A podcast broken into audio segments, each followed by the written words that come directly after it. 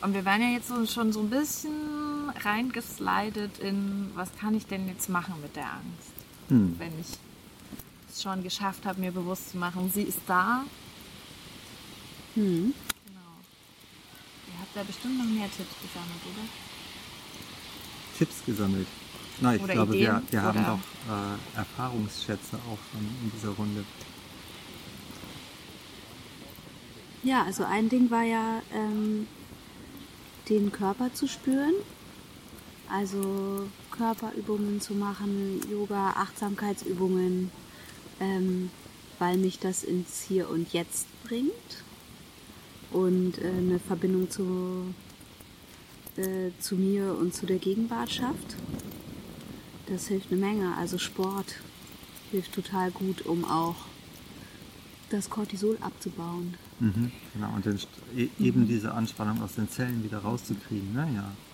Und das fand ich aber auch diesen spannenden Aspekt, also das hilft sowohl in der Angstsituation, um es wieder rauszukriegen, also ne, eine Runde rennen, also weil dafür ist es da in meinem Körper, damit kriege ich es auch wieder raus.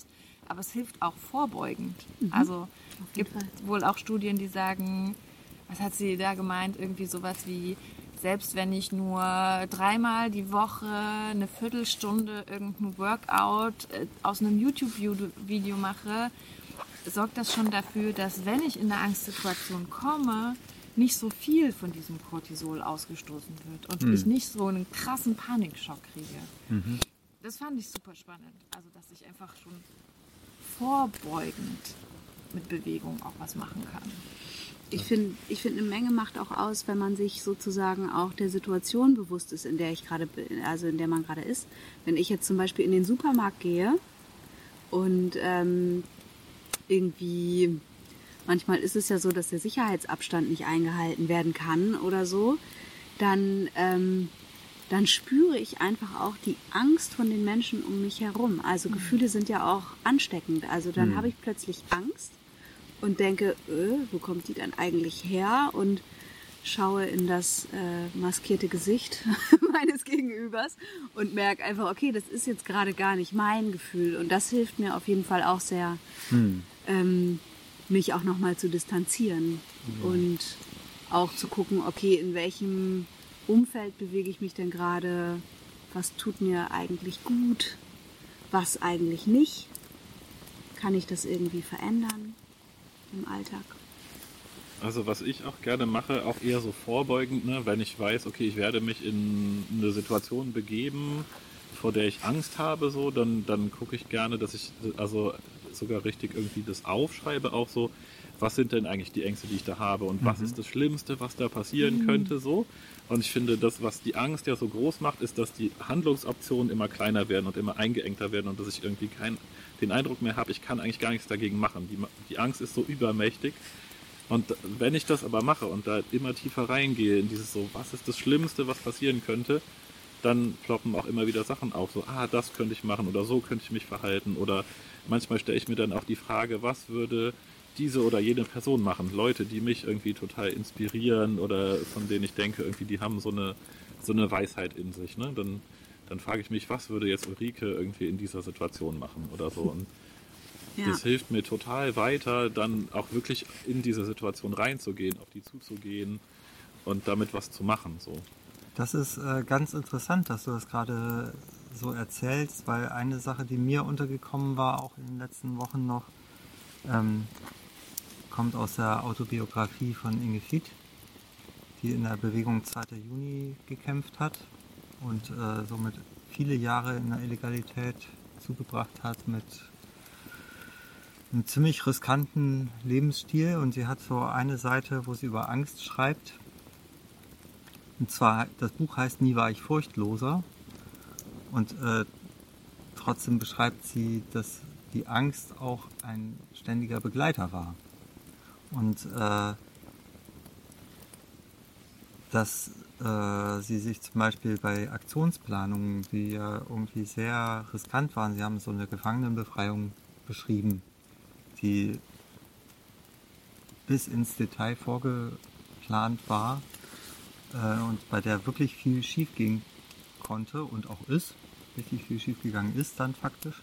Also sie hat beschrieben, wie sie tatsächlich sich ganz bewusst vorher der Angst gestellt haben. Dass sie immer wieder in Gesprächen die einzelnen Schritte durchgegangen sind und sich ausgemalt haben, wie ihre Angst ihnen in dem Moment mitspielt.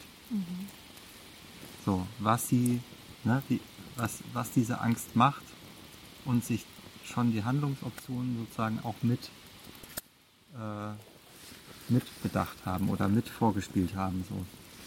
Und dass das deren Technik war, um sich vorzubereiten auf Situationen, in denen sie viel Angst haben werden.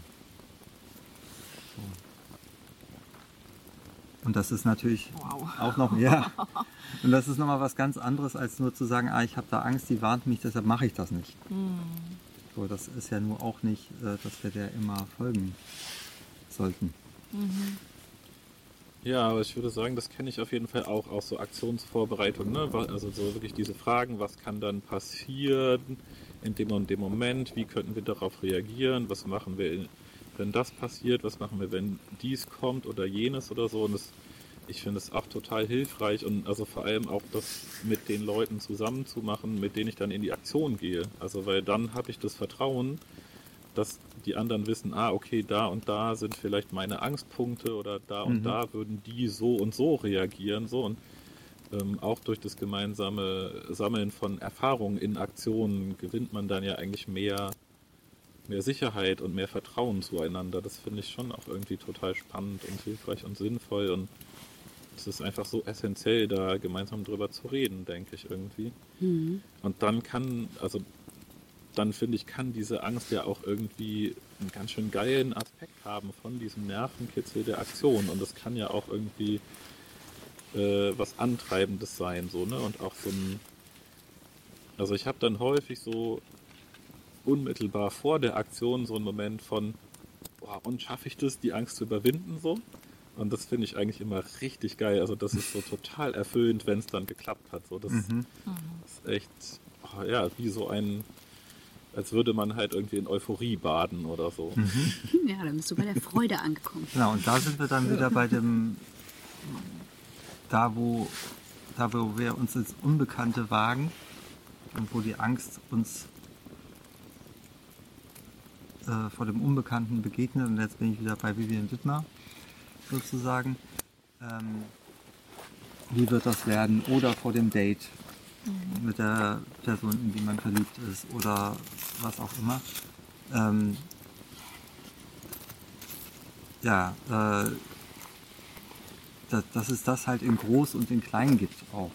Dass Lampenfieber auch eine Form der Angst ist. So, Voll. vor dem Auftritt, bevor man sich irgendwo präsentiert. So, also und dass wir gewinnen, wenn wir äh, auch mit der Angst umgehen. Dass wir da drin ja wirklich Neues, dann Neues entdecken können, wenn wir die Angst überwinden. An uns, im Außen. Dass wir neue Fähigkeiten gewinnen können, wenn wir, wenn wir diese, genau, mit der Angst umgehen. Aber wir waren ja eigentlich beim Wie, ne? Ich habe auch gerade, als du das mit dem Lampenfieber gesagt hast, ist mir nochmal so ein, also ne, das ist ja auch, also es kann sich ja auch richtig so steigern. Also ich kenne das irgendwie auch von, also dass sich so, so Körperphänomene einfach auch, ne, die Situation ist eigentlich überhaupt nicht furchteinflößend, aber irgendwie bin ich aufgeregt, ne? Und dann so Dinge wie die Stimme fängt an zu zittern, die Knie fangen an zu zittern, eigentlich zittert alles. Und dass das ja auch, ne, auch wieder eine Ebene ist, wo ich physisch, körperlich ganz viel mitmachen kann. Also Ja. irgendwie, ne, das wahrzunehmen. Da muss, an der Stelle muss ich mir jetzt auch gar nicht groß eingestehen, ich habe Angst, sondern einfach, okay, ich glaube, ich brauche noch einen Moment, so, ne? Also mir, mich einfach nochmal, Genau. genau. Atmen. Atmen. Ja. So, und dann sind wir, also das, ne, das die beste und wichtigste und zentralste ist das einfachste. Und es, es gibt auch äh, tatsächlich auch bis auf das Level unseres äh, autonomen Nervensystems runter beschriebene Rückkopplungsmechanismen, wie wir über Körperhaltung, über Bewegung, über Atmung äh, unserem Körper Signale vermitteln können, die die Angst auch wieder abbauen. Und da ist Atmen, tief durchatmen, eine total wirksame Methode. Und was ich witzigerweise äh, in meinem Geburtsvorbereitungskurs erst kapiert habe, es sagen immer alle tief durchatmen, aber es ist überhaupt, also tiefes Einatmen bringt mich überhaupt nicht runter, aber ganz in Ruhe ausatmen, ja. das ist irgendwie, da war so, ich habe früher auch in ganz vielen Situationen, okay, du musst jetzt tief atmen und dann saß ich dann und es ist noch schlimmer geworden mhm. und das ist das was die Entspannung bringt. So, das war für mich so voll der Aha-Effekt. So, mhm. ah ja, okay, die sagen immer alle tief durchatmen. Das Ausatmen. Ja, das ist Ausatmen so das, ist was. Man, ähm, genau, das, das Ausatmen tatsächlich auch, so wie ich es jetzt gelernt habe, etwas länger als das ja, Einatmen. Ja. Und dann einen kleinen Moment warten, bevor man wieder einatmet. Und am besten warten, dass der Impuls von alleine kommt, der Einatemimpuls. So, und das ist anscheinend die Atemtechnik oder eine Atemtechnik zumindest, die äh, sehr effektiv unserem Körper auch vermittelt, okay, es ist gerade nicht total akut bedrohlich schlimm. So. Mhm. Mit dem wir wieder Handlungsfähigkeit zurückgewinnen. Vielleicht können wir ja dazu auch nochmal eine detailliertere Übungsbeschreibung machen, so, weil das war für mich oh, tatsächlich so ein Aha, das meinen die immer, wenn die davon ja. reden. So, ich glaube, den Effekt äh, würde ich mehr Menschen gerne gönnen. Ja. Also eine recht äh, einfache Hilfestellung dabei fand ich auch, sich vorzustellen, als würde man durch so einen Strohhalm einatmen und also dafür die Lippen so ein bisschen so so zusammen so schürzen oder so und, und dann wirklich auch da durch diesen Mund auch wieder auszuatmen, durch diesen engen Mund, weil das dann ja sehr lange dauert ah. so, ne? Und das macht es so, das macht es so ruhig und es bringt es so runter. Das macht, also es verlangsamt auch wieder mhm. den Herzschlag wirklich so. Und das ist ganz, ganz einfache Hilfestellung. Und ja, das ist auch, das ist äh auch die empfohlene Atmung für Asthmatikerinnen mhm. im Anfall. Mhm. Ja, weil da vor allen Dingen auch die Angst. Äh genau, es wird anders erklärt tatsächlich über Druckverhältnisse im, mhm. im Körper, aber da ist es auch gerade beim Ausatmen und sicherlich, wenn die Angst an der Stelle abgebaut wird, ist es für die Atmung auch wieder besser. Mhm.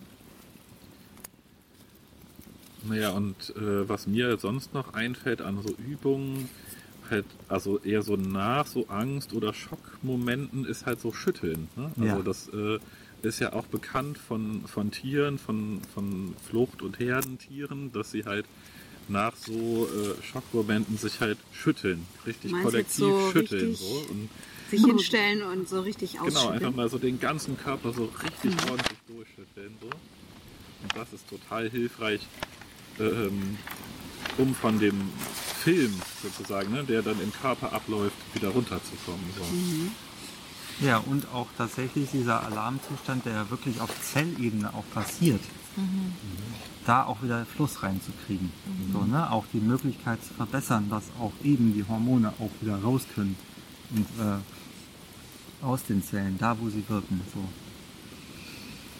Ja, auch da können wir bestimmt mal noch eine ganz konkrete Übung anleiten, irgendwie mal ja. hinterher schieben. So.